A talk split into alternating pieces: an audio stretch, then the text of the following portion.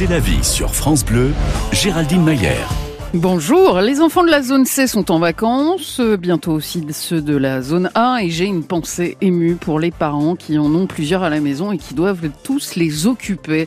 Rofran Bambara, on a quatre d'enfants, elle est maman de quadruplés, âgés de 6 ans, Ajar, Nour, Kéridine et Shemsidine, fratrie euh, déjà connue de ceux et de celles qui regardaient sur TF1 l'émission euh, Famille nombreuse, la vie en XXL. Bonjour Rofran. Bonjour. On remercie France Bleu Héros de vous accueillir le CHU euh, de Montpellier qui n'avait, euh, qui vous a accouché et qui n'avait jamais vu ça depuis 20 ans. Hein. oui, c'est ça, exactement. Ça faisait très longtemps qu'ils n'avaient pas eu de naissance de quadruplé. Et du coup, c'était euh, le grand retour des quadruplés à Montpellier. C'était l'événement. En 2022, ce sont les derniers chiffres qui sont disponibles. Il y a eu en France, sur un peu moins de 700 000 naissances, seulement 5 naissances de, de, de quadruplés.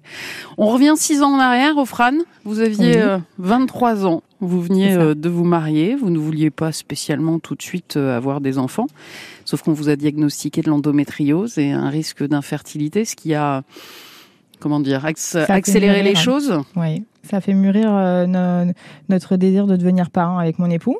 Et du coup, on s'est lancé dans un parcours de PMA, puisque ben, on sait forcément que la PMA, ça peut être compliqué. Euh, et, du coup, on s'est dit, bon, bah, quitte à devoir peut-être un jour euh, avoir des difficultés à concevoir, autant s'y prendre plus tôt.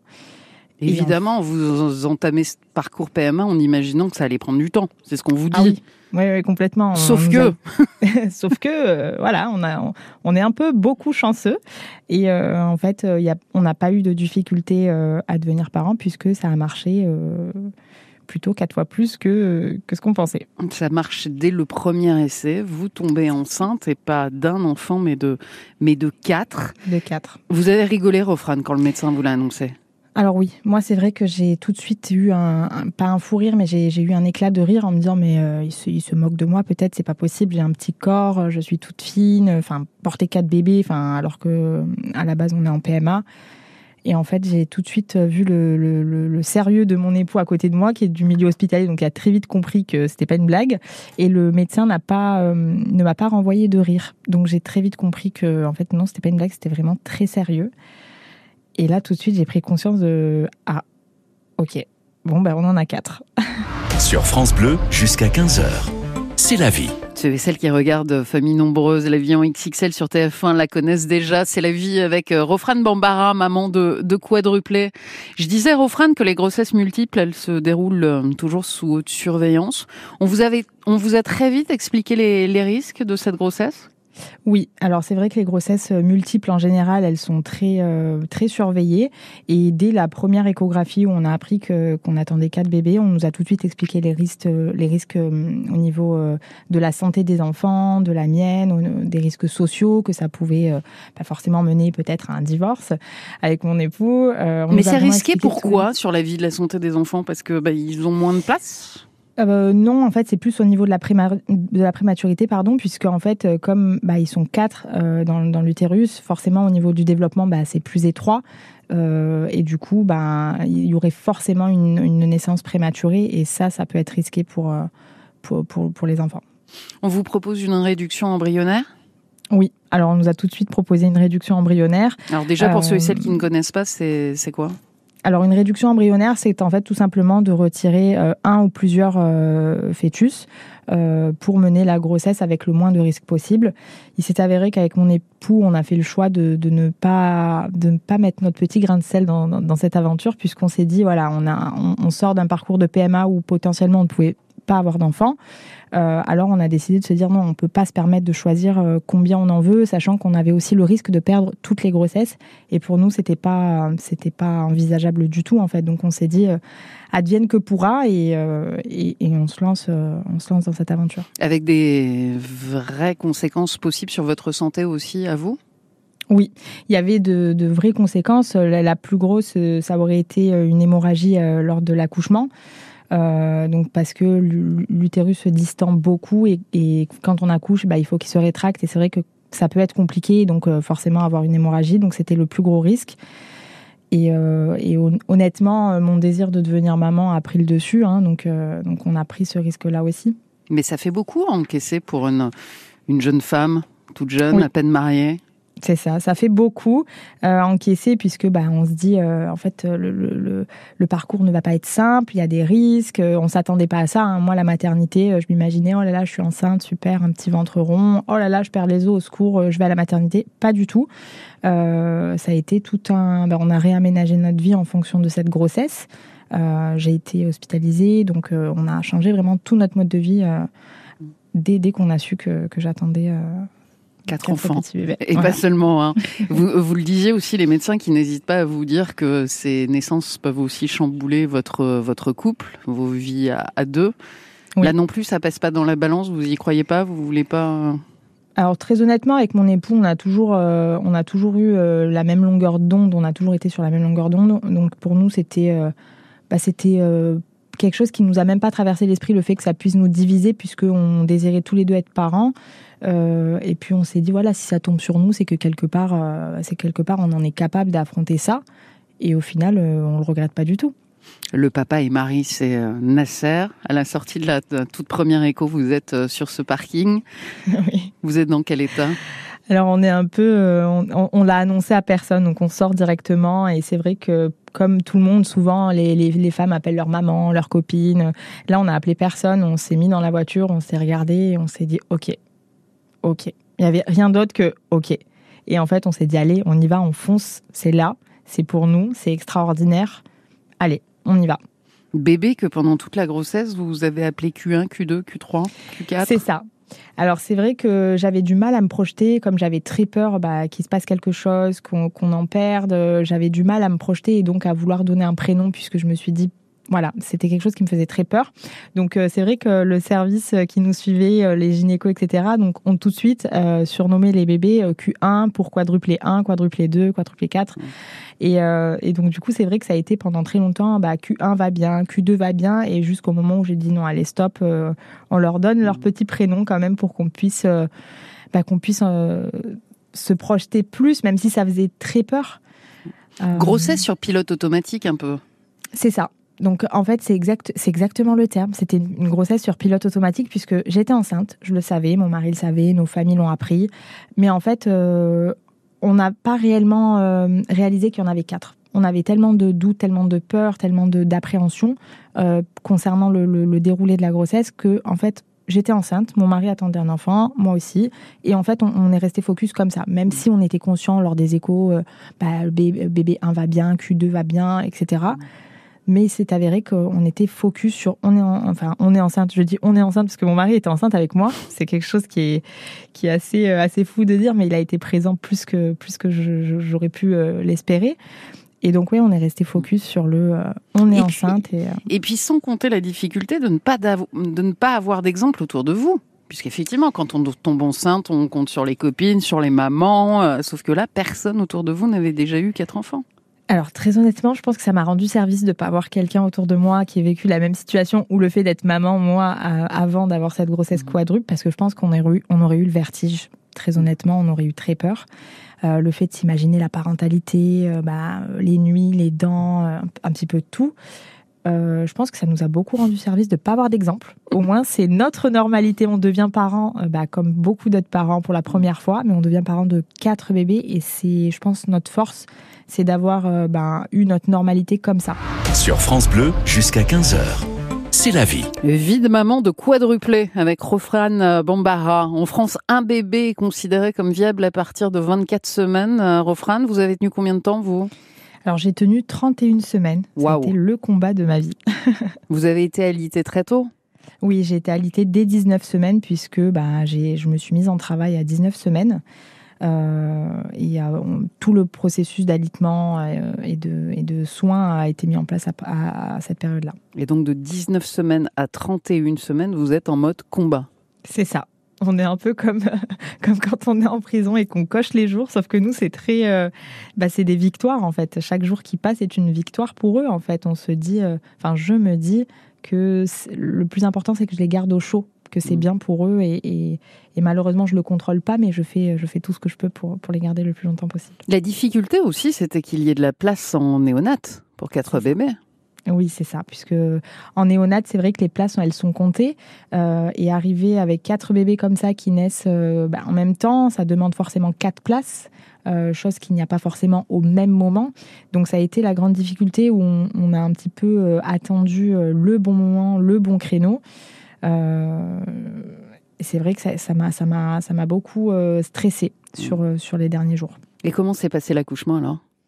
Alors l'accouchement s'est extrêmement bien passé. C'était euh, bah, grossièrement dit, c'était un petit peu l'usine puisque bah, en 4 minutes, on est devenu parents de 4 bébés. Donc c'est énorme, c'est extraordinaire. Avec une armée autour de vous oui, c'est ça. Alors, il y avait une, c'est vrai qu'il y avait énormément de monde dans la salle d'accouchement pour la prise en charge des bébés, pour les suites de, l'accouchement. Mais euh, avec, avec mon époux Nasser, on était, euh, on était dans notre bulle. Clairement, dès que ça a commencé, on nous a dit allez, on commence. Et à partir de là, on s'est enfermé dans notre bulle. Et, euh, à, 14, euh, 18h58, euh, je, perds mes mots, à 18h48, notre petite Nour est arrivée. donc on était très contents puisqu'elle respirait seule. et a suivi sa, sœur Ajar à 18h49. Euh, qui a eu aussi euh, ses premiers cris, ses premiers pleurs, donc on était très contents et soulagés. Et on suivit les garçons à 18h50 pour euh, Shamsidine et à 18h51 pour Kéridine. Tous des petites crevettes Tous des petites crevettes, mais qui faisaient quand même un bon poids pour mmh. moi. Donc euh, la plus petite était à 1,2 kg et le plus fort des garçons était à 1,4 kg. Et vous êtes ensuite allé euh, de couveuse en couveuse pour les allaiter pendant plusieurs semaines alors l'allaitement, j'ai réussi à le tenir peut-être une peut-être une petite semaine. Ça a été mm. très compliqué puisque euh, bah, ils étaient dans deux chambres différentes et dans quatre couveuses. Donc euh, on passait de couveuse en couveuse et c'était un petit peu compliqué et euh, très fatigant. Donc ils sont vite passés en relais avec le lait du lactarium, d'où l'importance de donner son lait. et ensuite ils sont passés au lait, au lait mm. artificiel. Et c'est là véritablement qu'avec Nasser vous avez réalisé? C'est ça. C'est vraiment euh, au moment où on, s'est retrouvé dans, une chambre avec nos quatre bébés et où les infirmières nous ont dit OK, euh, on vous laisse en famille. Et la porte se referme et on se regarde avec Nasser et on se dit OK, ils sont tous à nous, c'est nos bébés, c'est notre famille. On a construit notre famille et ils sont là. L'ordre d'arrivée, Nour la première? Nour la première, Nour la téméraire. Ensuite, voilà, Nour, Aja, il y a eu Shemsidine et Kéridine après. Voilà, ils sont nés le 5 janvier 2018 et vous êtes rentré chez vous le 19 février. Et là, il a fallu trouver votre organisation, on va y revenir. Sur France Bleu, jusqu'à 15h. C'est la vie. Rofran et Nasser ont quatre enfants, des quadruplés âgés aujourd'hui de, de 6 ans.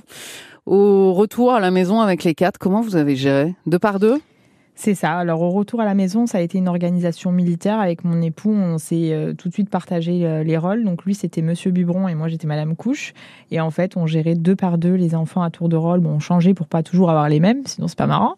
Euh, et du coup, c'est vrai que ben, on faisait tout deux par deux. Et alors rapidement, et ça c'est surprenant, mais j'en doute pas une seule seconde, vous avez compris qu'ils savaient qu'ils étaient quatre et qui et donc c'était des bébés très patients c'est ça. C'est quelque chose que j'ai du mal à expliquer puisqu'en fait ça, paraît fou, mais euh, j'avais l'impression qu'ils avaient acquis une certaine patience entre une tolérance entre eux.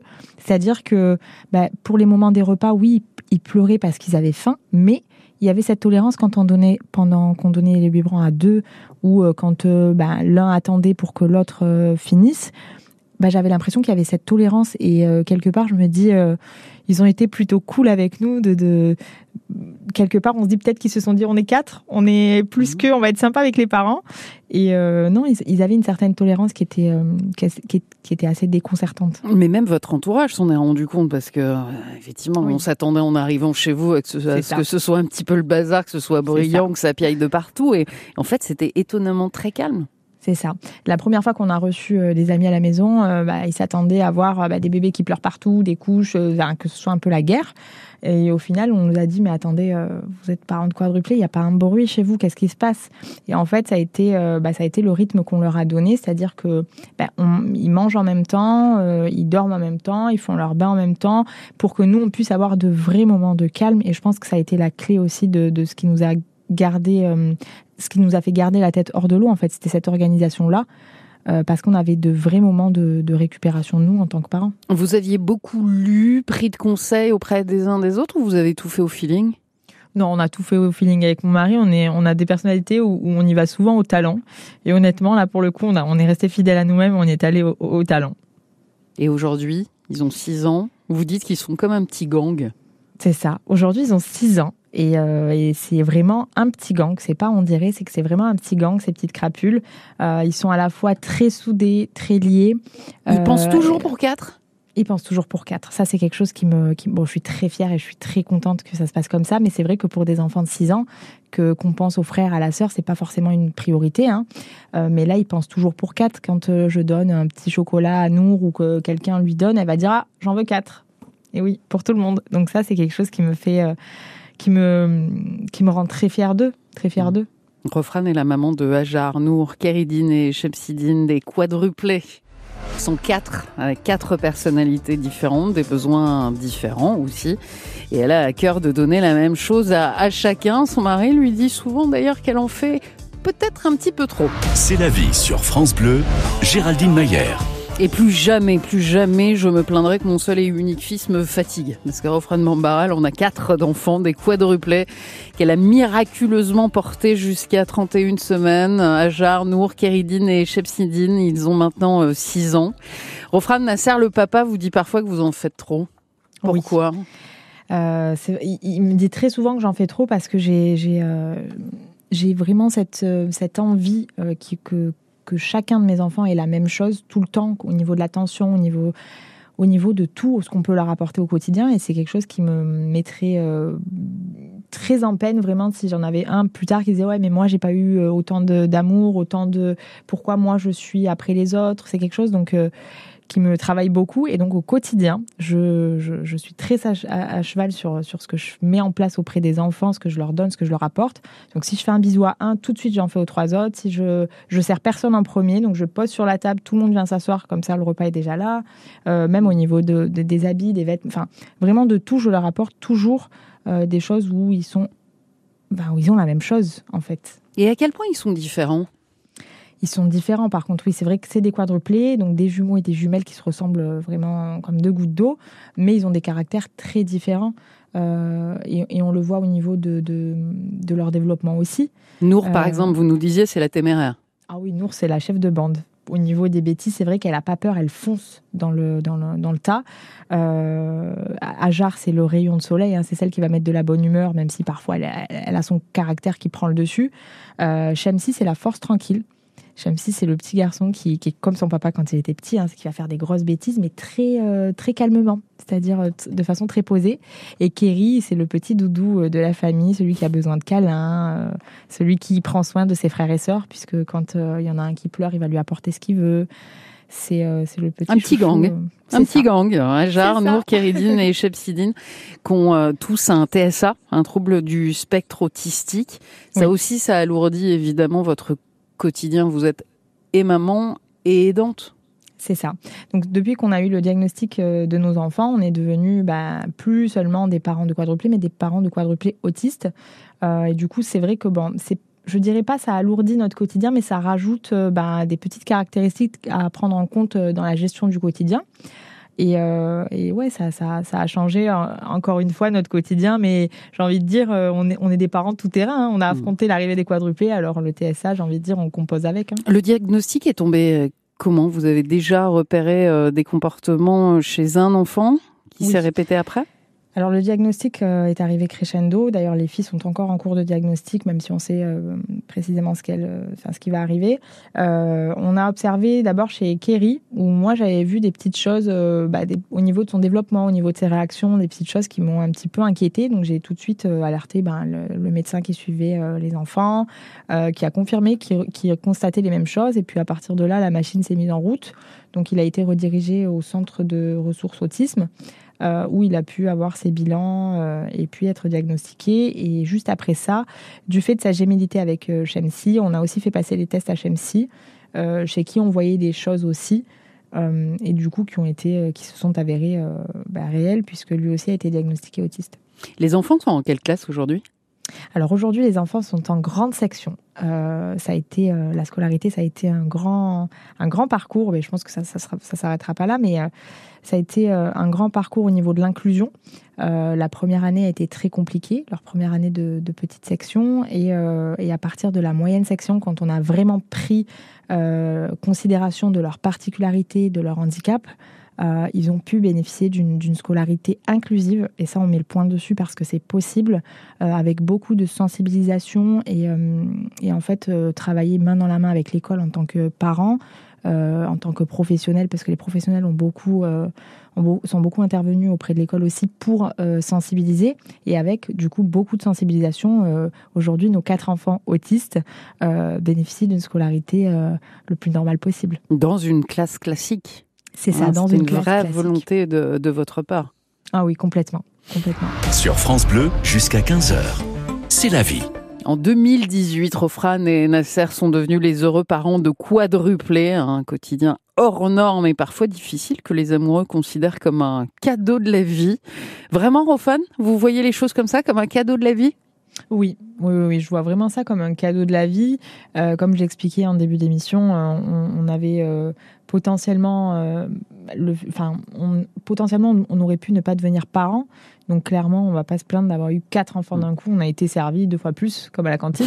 Mais, mais voilà, on, est très heureux et c'est vraiment un cadeau de la vie.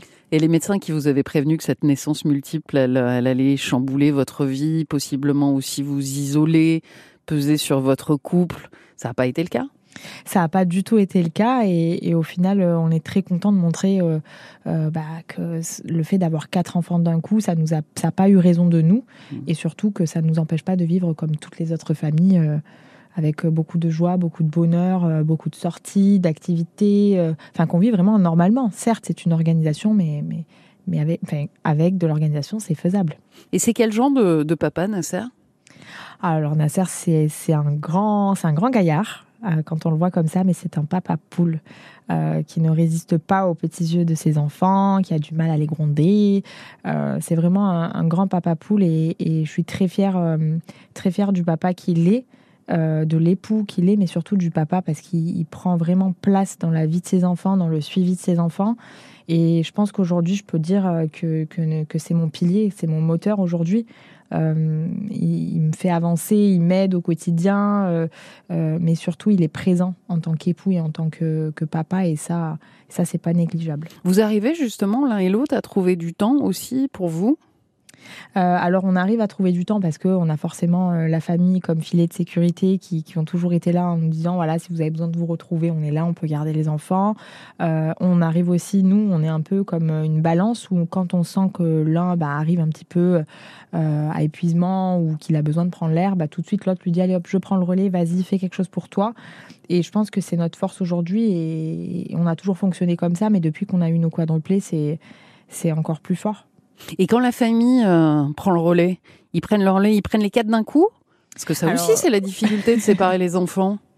Alors, euh, quand ils étaient plus petits, c'est vrai que la famille prenait les quatre d'un coup, c'était beaucoup plus simple. Maintenant, c'est un peu plus compliqué, donc euh, bah, on se retrouve moins, moins longtemps, parce que c'est vrai qu'on avait l'habitude de partir peut-être en week-end, enfin des choses comme ça. là, ça nous arrive un petit peu moins parce qu'ils sont plus grands. et puis, il y a aussi, bah, il y a aussi l'autisme qui, qui, peut être compliqué à gérer pour les mmh. personnes autour de nous parce que forcément, on a envie que, qu'ils soient le plus confortable possible, bah, à la fois nos enfants et les personnes qui les gardent. Mais euh, et ouais, ça, ça, ils les prenaient tous d'un coup euh, quand ils nous les gardaient. Sacrée famille, hein Ah bah oui. Est-ce que vous envisagez de l'agrandir encore, la famille, ou c'est bon, vous avez donné? C'est la grande question que tout le monde nous pose. Euh, alors, euh, deux choix se, posent, se portent à nous. Euh, il y a le choix de la raison et le choix du cœur. Donc, le choix bon, du le choix du cœur, vous en voulez encore quatre Ah bah oui, non, pas quatre. Mais le choix de la raison, ce serait pas raisonnable. Ouais, voilà, ce serait pas raisonnable. il faut penser à l'avenir, il faut penser à, pouvoir leur apporter tout ce dont ils ont besoin. Donc, le choix de la raison l'emporte forcément, et on se dit que bah, on a déjà deux beaux garçons et deux belles filles. Euh, et, que, et, que, et que voilà, c'est déjà beaucoup. Sur France Bleu, jusqu'à 15h. C'est la vie. Une parenthèse dans celle de Rofran de Bambara, la maman de Hajar, Nour, Kéridine et Chepsidine, des quadruplés. Vous partagez votre quotidien aussi, Rofran, sur les réseaux Mum of Quad sur Insta. Où est-ce que vous trouvez euh, le temps de faire ça aussi? Alors on trouve toujours du temps. Euh, c'est vrai que bah, j'essaie d'allier euh, ma vie de maman et ma vie de, de, de, de, créatrice de contenu sur les réseaux sociaux, mais, euh, mais on trouve toujours du temps parce que ce que je partage, c'est aussi en lien avec ben, la parentalité et, mon quotidien de maman. Mmh. donc forcément, ça me demande pas plus de temps de partager certaines situations, certaines petites choses. Et j'y prends beaucoup plaisir euh, à conseiller les mamans, à partager des petits bons plans, des petites choses euh, du quotidien, des activités pour les enfants. Euh, Vous le faites véritablement pour témoigner de votre quotidien, susceptible d'aider les autres? Oui, très clairement. Mmh. j'ai, dans un premier temps, ça a été vraiment de partager le quotidien de maman de quadruplé. Donc euh, dès la naissance des enfants, euh, je me suis mise sur les réseaux sociaux. Et euh, là, depuis le diagnostic des enfants, mon but est vraiment de sensibiliser à l'autisme et de briser un petit peu tous ces codes et d'enlever ce côté tabou, de dire que voilà, l'autisme c'est pas une fatalité. Nous, on a quatre enfants autistes et on vit, on réussit à partir en vacances, on gère le quotidien, les soins, la scolarité inclusive. on se bat en fait pour faire parler de l'autisme pour en fait vraiment sensibiliser et, la sensibilisation c'est la clé euh, bah, de, de, toute l'inclusion au niveau social. Mmh. Là ces derniers jours par exemple on vous voit préparer la, chambre sensorielle des enfants. C'est ça exactement c'est le grand projet qu'on a euh, depuis quelque temps bah, depuis qu'on a appris l'autisme de nos enfants bah, on apprend sur le tas aussi nous ce que c'est. l'autisme c'est aussi beaucoup de, troubles sensoriels et de particularités sensorielles je dirais et, et pour nous aider et pour apporter euh, la réponse aux besoins de nos enfants, je pense que la chambre sensorielle, c'est vraiment l'indispensable pour nous. Je parle au nom de notre famille parce que nous, on a quand même quatre enfants qui, sont, qui ont des troubles du spectre autistique. Et du coup, c'est vraiment ce qui va pouvoir nous aider au quotidien. Euh, bien évidemment, tous les parents d'enfants autistes ne sont pas obligés de faire une mm. chambre spécialement dédiée, mais, euh, mais avoir des petits accessoires dans la chambre de l'enfant ou dans une certaine zone de la maison. nous, on a choisi de faire cette chambre parce que bah, il y avait un réel, mm. euh, un réel besoin. Une journée type pour la famille Bambara, ça ressemble à quoi? Alors une journée type, c'est une journée qui commence euh, à 6 heures du matin et qui se termine à... Il n'y a pas d'heure de fin, puisque Ajar a des troubles du sommeil et que ça peut être très compliqué pour l'endormissement. Donc c'est une journée qui, qui, qui je dirais, euh, n'a pas de fin, mais qui a forcément un début pour les frères et sœurs. Donc c'est 6 heures du matin. On, se lève, on prépare un petit peu tout le monde, on prend le petit déjeuner, on file à l'école de l'école. On enchaîne avec les orthophonistes. Euh, l'après-midi, les jours où il y a la, psychomotricité, c'est ce qu'on fait. On a aussi l'intervention de, l'éducatrice spécialisée à la maison. Et à côté de ça, on a aussi la vie de famille et les sorties en famille. Euh, et on s'accorde aussi beaucoup de moments où on choisit de ne rien faire. Au sujet de, tous ces rendez-vous médicaux, vous saluez très régulièrement aussi sur vos réseaux sociaux le courage de vos enfants. C'est ça.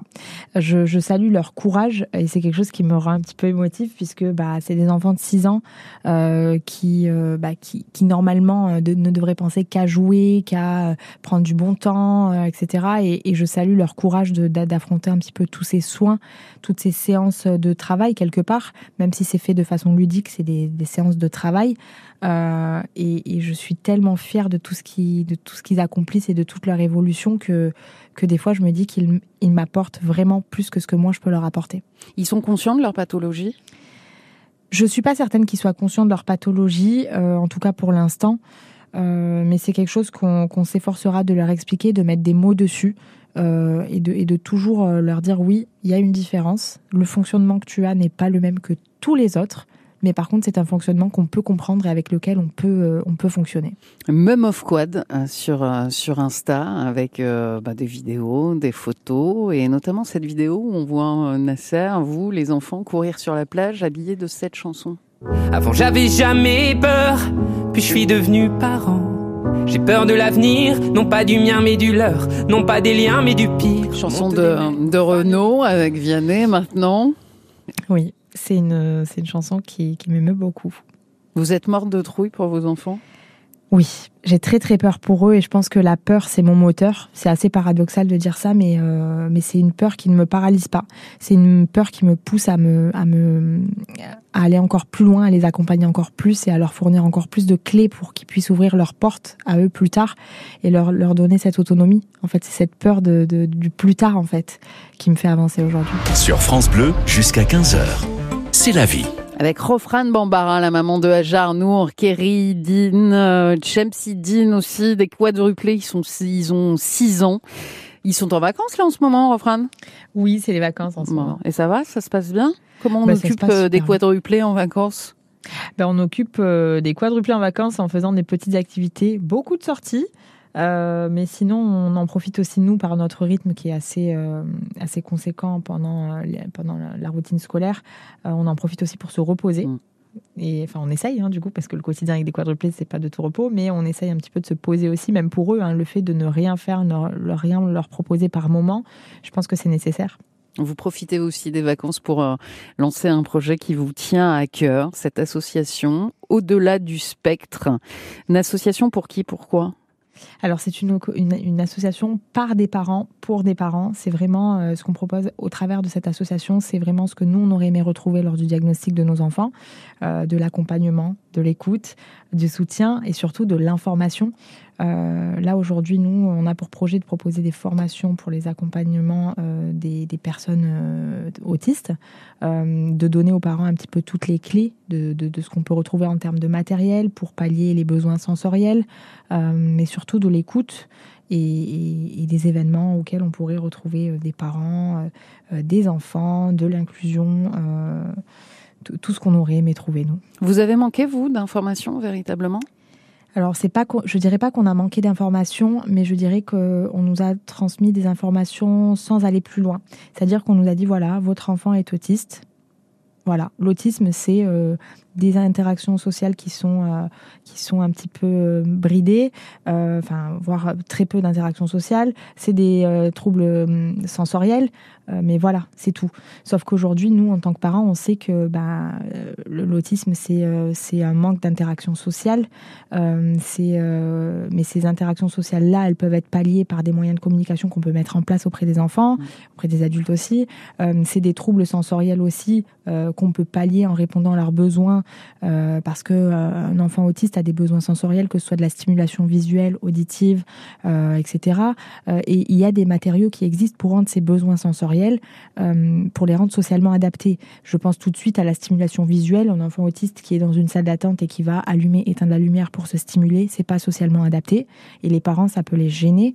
Et en fait, dire aux parents, voilà, votre enfant a un besoin auquel il faut répondre coûte que coûte, mais on peut le faire de façon euh, adaptée en lui proposant des petits fidgets euh, pour euh, bah, les stimuler, mais que ce soit socialement adapté. Au-delà du spectre, hein, donc l'association de Refran et, et puis bien évidemment, on continue de vous suivre sur votre Insta sous le nom de Mum of Quad. Hein, Je retiendrai une des phrases qui accompagne l'un de vos derniers posts. Continuer d'avancer permet de ne pas tomber. Merci beaucoup, Refran. Merci à vous pour votre accueil et votre écoute. Vous embrassez toute la grande famille pour nous. Merci à France Bleu Héros, aussi à Montpellier pour l'accueil, francebleu.fr pour les replays de C'est la vie.